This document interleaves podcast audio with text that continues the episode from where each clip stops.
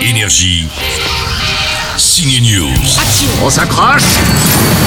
Les moteurs ont quelquefois besoin d'un peu de... Personne touche ce moteur à part moi. Emily Blunt dans la jungle façon Indiana Jones en équipe avec un frère coincé et le musclé The Rock, ça donne une nouvelle adaptation d'un manège Disney. Après Pirates des Caraïbes, ce Jungle Cruise a du potentiel.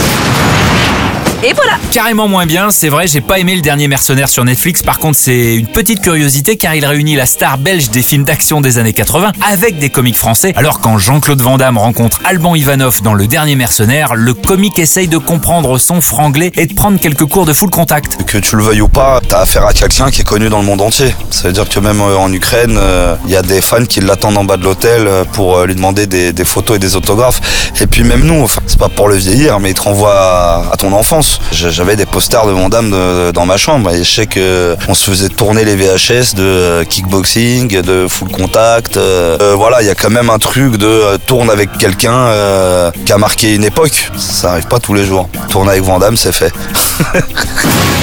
Oh mille pardons, Harley Quinn Bloodsport. J'ai quand même préféré Emily Blunt dans Jungle Cruise et l'actrice Margot Robbie. Elle, elle est de retour en Harley Quinn avec The Suicide Squad. C'est plus violent, ouais, mais c'est joyeusement dingue. Bon week-end à tous au ciné. On va tous mourir. Si seulement.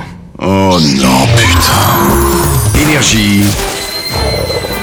Ciné News.